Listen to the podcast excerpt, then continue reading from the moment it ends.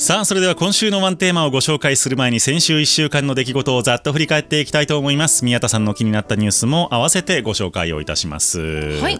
というわけで今日もまた新幹線の混乱がね東海道続いているということでございまして今日僕一人ね大阪から来られる方と会う予定だったりとか、はい。先ほどちょっと取材の収録をしてたんですけども、そこにい大阪からやっと帰ってこれましたっていう人がいらっしゃったりとかっていうのでなんか大変な混乱がやっぱり起こってるんだなというところをね痛感した一日でございましたが皆様ご無事でございましたでしょうか？はいというわけでございまして先週1週間いろいろございましたので取り上げていこうと思っておりますが、はい。先週金曜日ですね。はい。アメリカの消費者物価指数注目された指数が発表をされました、えーこちら前年同月比の上昇率が3.2%ということでございまして、えー前の月から比べて加速したという形となっております、まあこれねあの3.2%っていうと一時ね9%とかまああの2桁に迫るような勢いの、えー上昇率だったわけなんですけれどもそこからするとねちょっと減速してるじゃんっていう感じもしなくはないんですが、はい実はですね、えーこれエネルギーと食品を除いたコア指数のところは4.7%の上昇ということになっているんですね。うんなのでそのエネルギー価格が下落した分伸び率が引き下げられているっていう感じの構図になっているんです。なので逆に言うと一般消費者がその、ね、車にガソリンを入れるとかっていうところ以外の一般消費者が買うようなあのものに関してはまだまだ値上がりが続いているというのが現状ということなんですよね。結構ねこのアメリカの消費者物価の上昇、えーまだまだちょっとね過熱感があるということなので、うん今どんどん話題になっておりますけどもあのアメリカの金利の上昇？これもねまだ続いていく可能性があるなというところなんですよね。もうなんか上がり続けているからこそ、うん。1ヶ月あたりの数字が小さかったとしても、うん。その蓄積されている分の上げ幅うん。で考えるとかなりの打撃がありますよね。そうですね、うん。まあ、だからずっとこれまでもね、前うん去年もこれ同じ水準以上で値上がりをしていたわけなので、うん。この2年間ぐらいのアメリカの物価の上昇率って本当に何割っていう状況なんですよね。恐ろしい。はい、日本でもねみんなひいひい言って高い高いっていう感じでございますけれども、うん。それ以上の伸びを記録している世界最大の、えー経済大国でございます。一体皆さんはね国民の皆さんどういうふうに感じているのか。なんか生の声ちょっと聞いてみたいですよね。実際どうすか？みたいな。そうですよね、うん。なんか普通に考えてだいぶきついんじゃないの？っていう気がしますけどね。はい。まあ、給料なんてそんなねポンポン上がりませんからやっぱり。ね給料3割アップとかはまあないですよね。ないんですよ、まあ、転職で、でもしないとね、ね。なかなか難しいと思うので、うん。どんな、まあ、肌感がどんな感じなのかちょっと聞いてみたいなと思ったりもしますが、えーアメリカで聞いていらっしゃるリスナーさんいらっしゃいましたらぜひともお。ご連絡いただけたら嬉しいです。お待ちしております。はい。金曜日どうでしょうか？はい。金曜日は、うん。楽器は不要なんですがうん。人間の脳から音楽を生成することができる技術が現実となりつつあると。鼻歌も通り越してってことですねじゃそうです。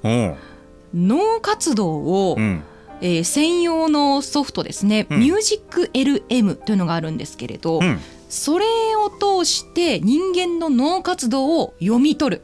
ほそうすることによって人が今どんな音楽を聴いているのかをう。ん生成できるそうなんです。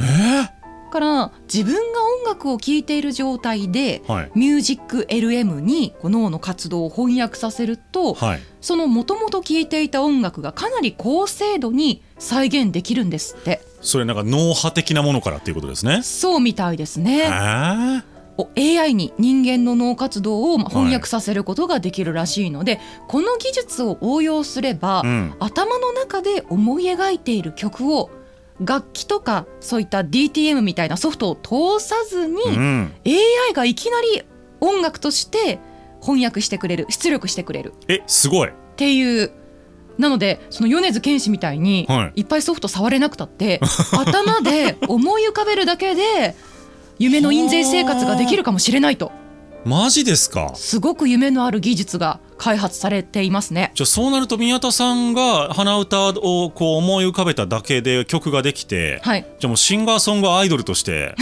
アイドルなんだ。デビューできる可能性が広がっていくってことですよね。広がってます、まあ、とはいえまだその技術は完璧ではないので、うん。そのね、今すぐ私が米津玄師にはなれないんですけど、うん。ただまあこれがどんどん進化をしていけばあのーなんでしょう音楽の作り方みたいなかなり変わる可能性もありますし、はい。逆にその今の脳を読み取って、うん気分の音楽を生成させて流させるみたいなそれいいですね。そううん。はそのわざわざ自分でプレイリストとか探さなくてもよくなる、いはい。みたいな活用の仕方も今後できるようになっていくのではというニュースでございました。なんかね、あのー昔のそのなんて未来空想映画みたいなんでは、うん気分を読み取って映画を進めてくれるとかってのありましたからね。ああそうなんですか。今はなんかさ、あのあるのは。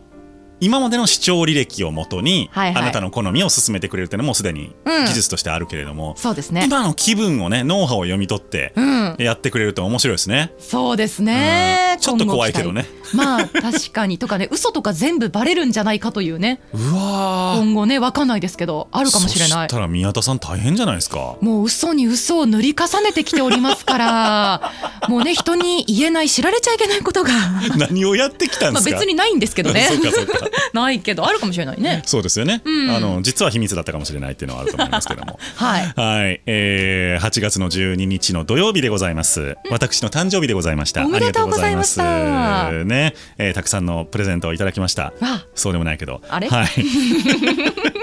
えー、退職金。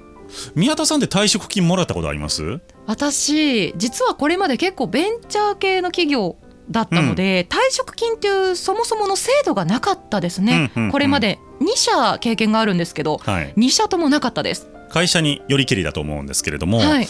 あのまあ、退職金というのはその、まあ、給料の一部みたいな性質があって、うん。まあ、あの積み立てじゃないですけれどもねあの一部のあの給料を、まあ、会社が積み立てていってくれていて退職をするときにドンと支給をしますよというのが、えー、と退職金ということなんです。うんうん。で、まあ、あのこれまでの日本の労働のシステムっていうと、まあ、終身雇用じゃないですか。はい一つの会社で長く働くことを良しとする、うんえー文化がやはり根強くありましたので、退職金についても実は長く働いたことが方が優優遇をされるというシステムになっていたんです。でどういうシステムかというと勤続20年一つの会社に勤続20年までは1年につき40万円分が非課税となりますと控除されますよと。で21年目からの分に関しては 1, 1ヶ月あ年間ですね。年間70万円が控除されますよというシステムになっていたんですね。うんうん。なので20年までは変わらず、もう年40万円っていうのは変わらないんだけれども20年を超えて勤務をすると急に控除してもらえる非課税となる金額が大きく伸びるようになるわけですね。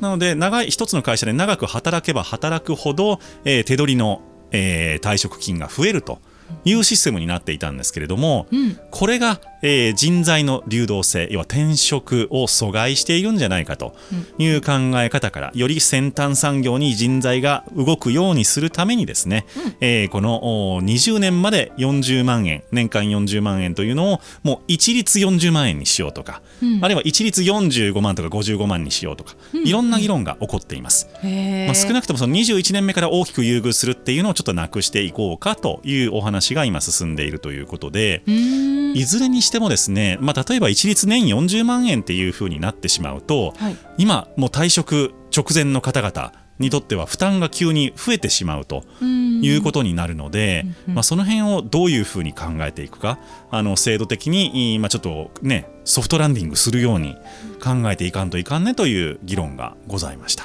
へー。なるほど。なんかでも改めて今ノビーさんの解説聞いてみて、うん。なんというかそのネットとかで騒がれているほどのものすごい変化ってほどでもないんだなっていうのが正直な感想でした。はい。なんか控除額40万から70万まあ、年年ですからね。年はい、の、あそうか。だから30年働いたら、はいはい。えー控除額が300万円ぐらい変わってくるってことになるんですよ。そういうことなのか、はい。あーだったらだいぶ大きいのか。結構でかいんですよ。でまあ、あの受け取り方にもよりますけれども45万円ぐらい減る方もモデルケースとしてはあり得るということなので、うん。まあ、ちょっとねこの優遇をいきなり撤廃するっていうのは反発は大きいだろうなと思います。確かに、はい、なので、まあ、今、まあ、あの20年目ぐらいまでの方、まあ、40前後の方までは新しい制度で、まあ、それ以上の方はちょっとこう徐々に、えー緩和措置をやっていくっていう感じなのかなと思いますけどね。なるほどです。うん難しいですね。その境目にいる方々がやっぱりどうしても不公平感が出ますよね。そうこの制度を変えるもうねもうみんなが加入しているような制度だったらもうそれが人数が多ければ多いほど変えるのは難しいですようね。んはい土曜日どうでしょうか？はい、土曜日はですね、うんファミマのコーヒーが無駄なく美味しくなるようなほ食べられるストローというものが販売されたというニュースでございますう何でできてるんだそれは？なんとはい。ブルボンのはいストロータイプのクッキーコロネクッキーっ なるほど。ていうのが、えー今月の1日からですね、はいファミリーマートの一部の店舗で発売中とはい。いうことなので、まあ、コーヒーをねそのクッキーのストローでズズズっと飲んだ後は、はい最後クッキーまで食べてしまえばエコでゴミが少ないというようなはあ。画期的な発明でございます。溶けないんでしょうかね。そうですよね、うん一番気になるのはあのー我々人類の最大の過ちと言って過言ではないような、はい紙ストローと 言うなはい。同じ過ちを繰り返さないのかということがやはり一番気になると思います。はい。で、まあ、結論から言うと、はいぶっちゃけ繰り返す気がしてます。あそうですか。はい、やっぱりちょっと溶けそタイムリミットがあって、う。はい。およそ15分なんですよ。そんなん飲めないっすよ15分じゃね。そう15分程度はストローとして使用できるんですけれども、はいまあ、その後はやはりそのふにゃふにゃになってしまうとなるほど。いうことらしいので,、はいでかつもう一つ致命的な欠陥はありまして、はい。クッキーなのでうん折れやすいんですね。なのでなるほど普通のコーヒーであれば問題ないんですが、うんフラッペみたいなちょっとこう硬さのあるような。ドリンクをあの油断して混ぜようとするとボキッといってしまうはい。というような、まあ、欠陥が今のところあるうん。というのは、まあ、事実ではあるんですけれども、うん。でもまあゴミを減らそうという観点からはい。クッキーで何かドリンクを飲むっていうのはまあ楽しいじゃないですか。うん。というのであのファミリーマートかなり面白いチャレンジだなと思いました。そうですね。うん、まああのなんでしょうね。ストロープラスチックでよかったん。なんかやっぱそのプラスチック減らすのは大事ですけど、はいもっと先に減らすべきところはあると。だって蓋プラスチックやもんね。そうなんですよ。あのストローよりよっぽど蓋とか容器の方がプラスチック多いじゃんっていうね。あそこから着手してくださいよという気持ちなですね。ぜなんだって思いますけどね。まああのはい。スターバックスなんかがあのストローなしで飲みやすい飲み口のね蓋を開発してくれていたりとかっていうのはあるので、まあそういうのでもうちょっと工夫していくっていうのはありかなとは思いますけどね。うん。クッキーなるほどね。ちょっと一回トライしてみたいという気持ちはいっぱいでございます。はい。はい、えー日曜日でございます。光熱費上がってますよね。はい。電気代もそうですし、ガス代もそうなんですけど、はい。でもね、日本は資源が豊富だと思われていた水、うん。水道代も実は各地で値上げとなりそうでございます。つらみなんで水道代が値上がりをするのかということなんですけれども、はいもちろん水の値段が今上がっているということではありません。まあこれは天からの恵みなので降ってくるわけですよね。うんうんでそれが上がっているということではないんですけれども、水道というのは、えーまあ、まあ電気も別にガスもそうなんですけれども各家庭に向けてですね、えー管で送ってくるわけですよね、はい。浄水場から。うん。そうするとそれを受ける人が要はそのその地域に住んでいて、うん。水道を使う人が減少してしまうと、うん。その設備を支える頭数が減る。すなわち1人当たりの設備の負担額が増加してしまうんです。そんなところにまで少子化の影響が。でまあ一部地域では30年後には3倍ぐらいに上げざるを得ないと水道料金をね。水道代が3倍？ち3倍に上げざるを得ないと。ますね。いうようなあ検討も行われているところがあるということで実際にでももう来年度から値上げをしますよという、まあ、長野県の言い出しなんかがそうなんですけれども、うんうん。ところも自治体も絶対実際に出てきておりまして、うんまあ、この値上げ幅18%では終わらないよなというのが現在の試算では上がってきています。うんうん。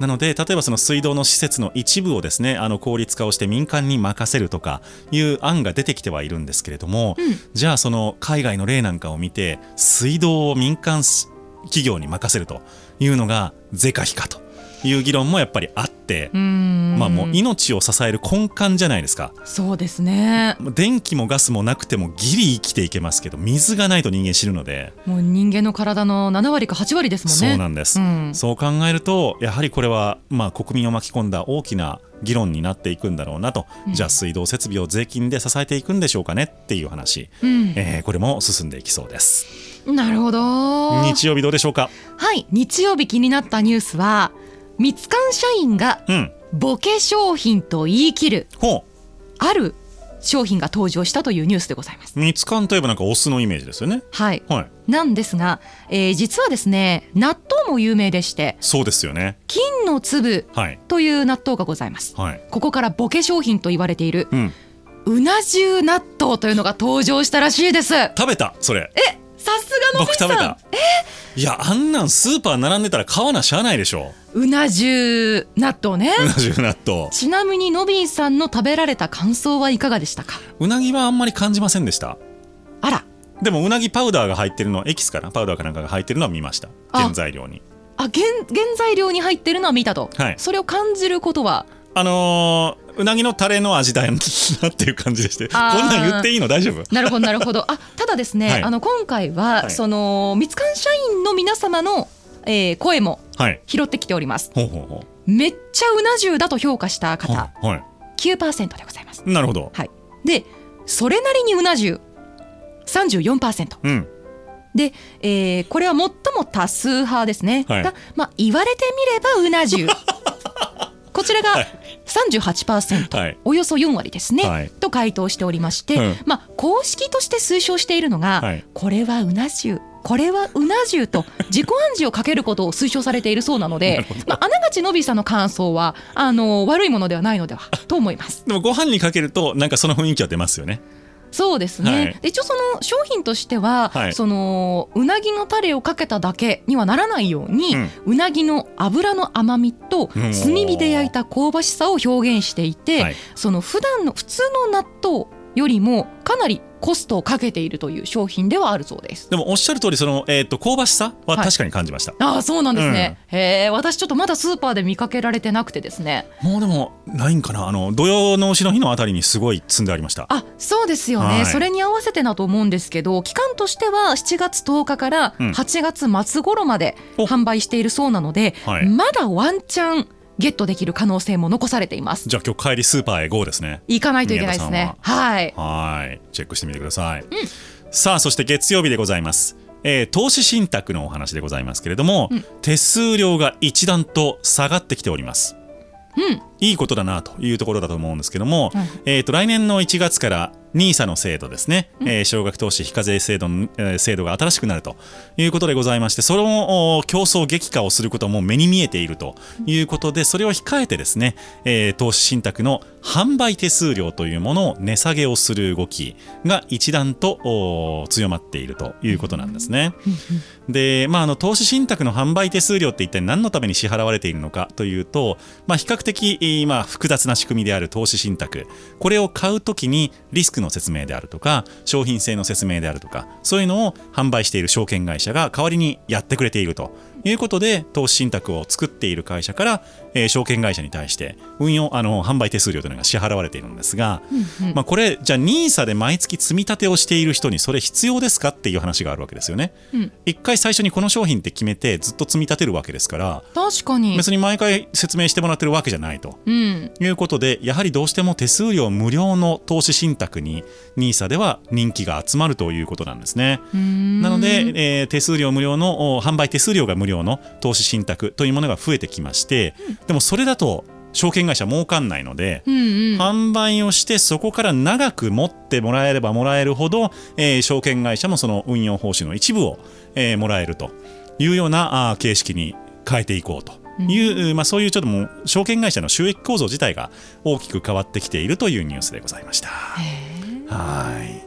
月曜日どうでしょうか？はい月曜日はですね、うんまあ、今あの新幹線の話題なども出ておりますけれども、うんなんと、えー車内販売がうん終了するというニュースがありましたよね。ね。それによって、えー大人気商品新幹線すごい硬いアイスはいはい。あれどうなるのっていうところをそっかあれ車内販売で買えてたんですね今までは。今まではそうですね。主なやっぱ入手経路としては入手経路。車内販売はい。だったので、これうんどうなるんですかっていうのを、まあ、はい。調査をしてみましたと。はい。いうニュースでございます。どうなりました？はい。結果はですねうん。まず、えーそもそもは、うん。えー自動販売機でも買えるそうなんです。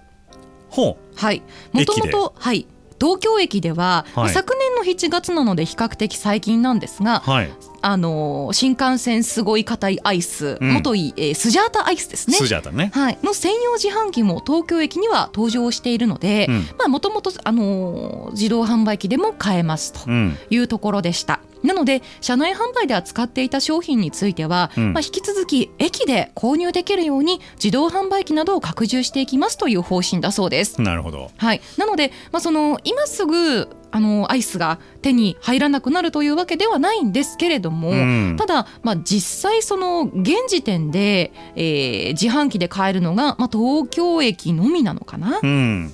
はい、なので、えー、と今後は品川駅とはい。新横浜駅とうん。名古屋駅うんに、えっと、アイスの自販機を設置する予定だそうなんですけれどもほそのすごい硬いアイス専用の自販機になるかどうかまだ未定ということなので、うはい。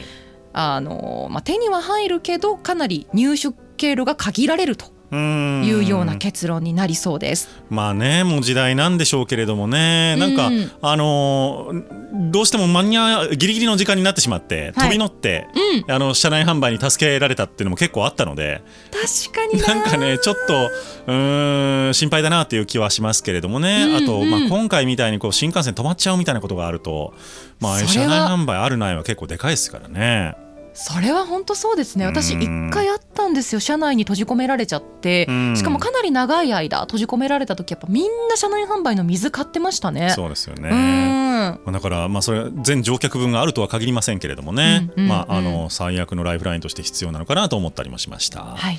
さあ火曜日でございます。日本の GDP が伸び率6.0%となりました。あら？めっちゃ成長してる。そそうなんですよ、うん。3期連続プラスでございまして、うんうん。GDP が史上初めてですかね560兆円を超えそうだということでございまして日本成長しております。すごい。嬉しい。でこれだけ GDP が上がっているということはその分おそらく税収も上がってきまして、2023年度の税収過去最高を更新しそうだということなんですよ。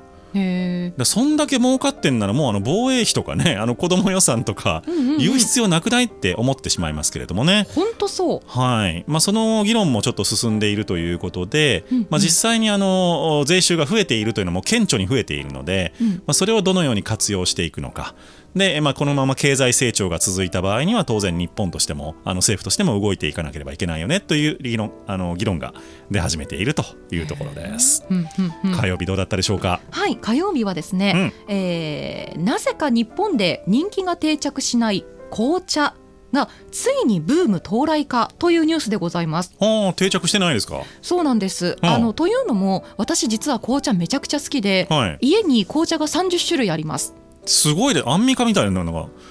紅茶って。あそうそうすいません。なんか。300種類あんねん。はいはいってやつですね。はいはいはい。失礼しました。そうで私紅茶がすごく好きなんですけどはい。紅茶好きの身からすると、はい。確かにあんまり人気が定着してないと感じることが多くって、はい。例えばどんな場面かというとコーヒーの、はい。えー喫茶店というか、まあ、スタバとかドトールとか、うん。ああいったコーヒーを売っているところってたくさんあるのに、うん。紅茶売ってるところって少ないんですよ。意外とそうですね。はい、なんかコーヒーが売っていて、まあ、おまけでちょろっと紅茶もあるとかはあるんですけど、うん。なかなかその紅茶メインのお店って少ないなと思っていたんですが、はい。まあ、ここのところタピオカミルクティーの流行だったりなるほど、アフタヌーンティーの流行だったり、うん、でコロナ禍で夜遊びに行けないからっていうので、まあ、さらにそのホテルでのアフタヌーンティーっていうのがさらに流行ったりみたいな流れがあったことでかなりその紅茶が今あの追い風だという話ができておりまして。ああなるほど。そうなんです。でそれを受けてスターバックスは、えー2020年からあの、うん。スターバックス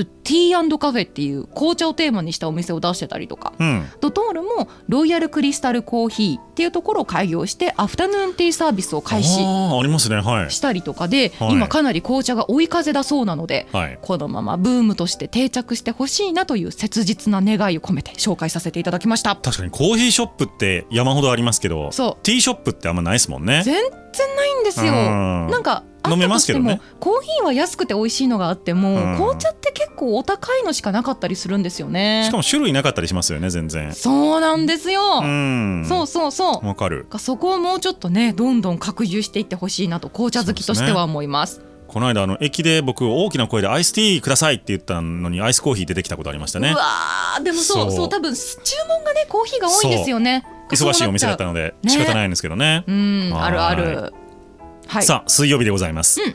アメリカの銀行70行が格下げの可能性があるとやば。いうニュースが出ました。うんうん。えーっとまあ、アメリカの銀行、まあ、金融システム全体に対してですね、えーっとまあ、経営環境が今あまり良くないということで、フィッチレーティングスというところが WA から WA マイナスへ1段階引き下げたというのがあったんですね。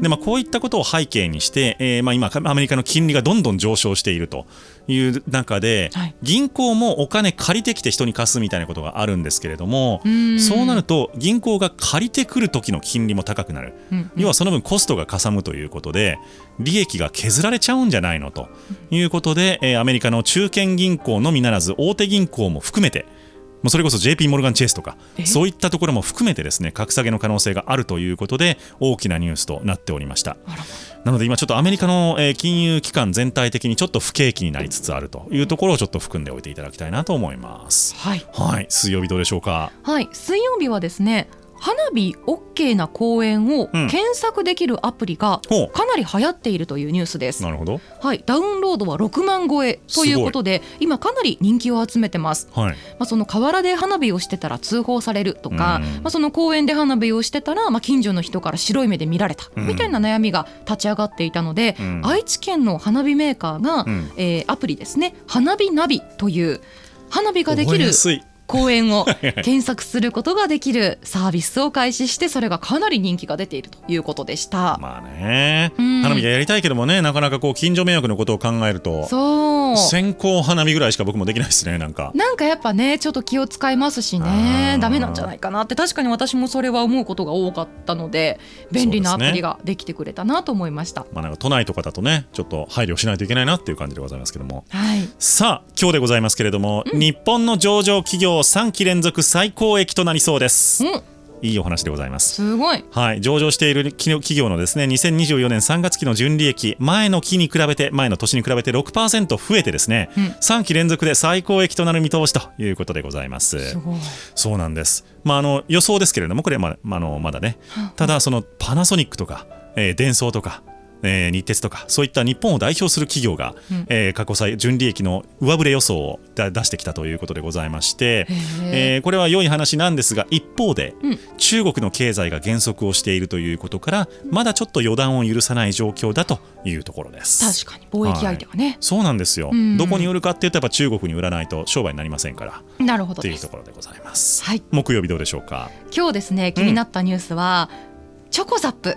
おあちらがあちらが。あー会員数80万人達成で日本一に輝いたというニュースです。だってつい去年ぐらいからでしょ？チョコザップ始まったのって。そうだったかな、えーうん昨年の7月にブランド展開をスタートなので、はい。もう本当に丸1年かすごいな。ですね。でまあライズアップはすごく丁寧にあの、はい。パーソナルジムということでトレーナーが寄り添ってくれますが、うん。まあ、コンビニジムということでチョコザップの方は低価格帯による24時間365日いつでも利用可能な完全無人店舗として展開ということで、うん。まあ、全然そのなんでしょう客層が違うというかですね。はい、サービスが違うんですけれども、まあ、日本一の会員数を達成したというあのことですので、うんこれはかなりコンビニジムというものがいかに人々から求められていたのかということが分かるような結果かなと思いました。70万人がひ一月3000円を払うわけですからね。すごい収益になりますよね。ああ80万人ですね。80万人か、はい80万人。す確かに。すごいな。ごいね。すごいですよ。しかも出た時は私正直そんなニーズあるんかなみたいな。うん。5分だけ運動したい人ってどれだけいるんだろうってちょっと懐疑的な目で見てたところがあったので。でもこれだけねみんなやっぱやりたいという気持ちがあったんだなっていうのは新しいニーズの創出な気がします。ニーズももちろんあるでしょうしこう通っている自分いいみたいなところもあるんでしょうね。やっぱりその3うねちゃんと健康に投資をしているっていう。確かに。それがお手軽になったというのは一つハードルが低くなったのかなと思いました、はい。一日一本このニュースだけは押さえとけのコーナーでした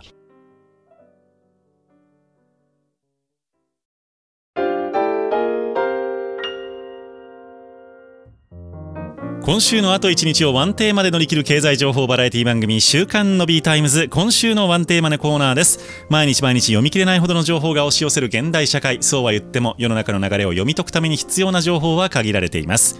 この番組ではキュレーターである私 DJ Nobby が過去1週間のニュースを振り返って最も重要だった世の中の流れを分析。一つのテーマに集約してお届けをしてまいります。というわけで今週のテーマでございますけれども、はい。中国の成長モデルに影というふうに題しました。あらままあ、かねてから経済の原則というのが取り沙汰されている中国なんですけれども、そうでしたね。そうなんです。ここに来て中国国内の事情もそうですし中国を取り巻く国際事情などが複雑に絡まった不況という様相を呈してきました、うんうんこの1週間の経済の動きそして中国の外交についてフォーカスをしてお話をしていきたいと思います。はいで、中国の不況に対して一番大きな影響力を持っている国はまあアメリカなんですけれども、うんうん。アメリカがどういうことをやっているかというのがですねちょっと、おまあ、3本の矢みたいなのがあるんですけども、去年の10月からですね物そして人の交流というものに対して半導体関連の企業に対してなんですけども、はい。これをやめさせるように規制を行ったんです。どういうことかというと、うん。まあ、物はあの半導体の製造装置アメリカの企業が中国の企業に対して半導体の製造装置を輸出することを禁止しますと。いうことをやったんですよ。うん。で人はもっと厳しくて、うん。アメリカ国籍の人が中国の半導体関連企業で働くことを禁止したと。うん。で働き続けたいのであれば米国籍を剥奪しますと。えいうところまでやったやってるんです実は。なんか強引なちょっと人権絡む感じがしますけどね。そうなんです、うん。まあ、これは物議を醸しているんですけども、はい。さらにそこからもう一歩踏み込んで今人と物ですよね、はい。次来るのは金でございます、うん。中国の半導体関連企業へのアメリカ企業あるいはアメリカ人が投資をすることこれを禁止しました。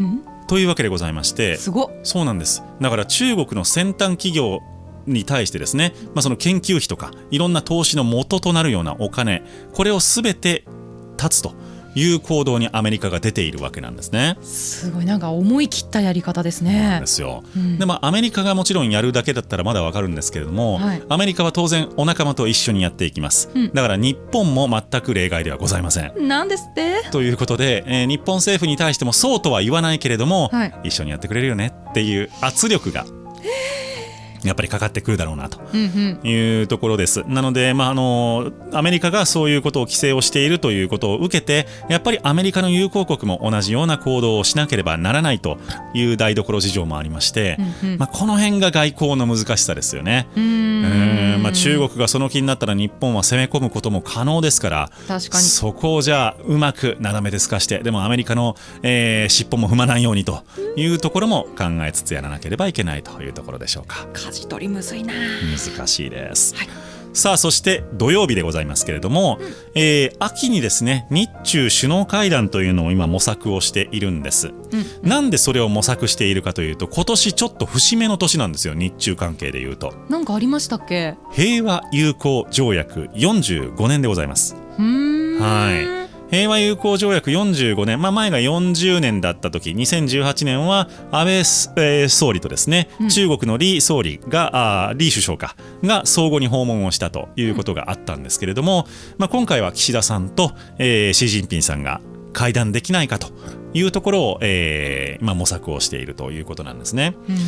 なので中国ってこうあの時間的な節目を結構外交では重視する姿勢をこれまでも示してきていて、はい。今回もこの日中平和友好条約45年というのは非常に重要な節目になるんじゃないかというふうに言われてます。ただ先ほどのその半導体の話なんかもあって確かにやば。そうなんですよ。このチャンスを逸すると日本と中国の関係また5年間ぐらい棚上げされてしまう可能性もあるよねうわ。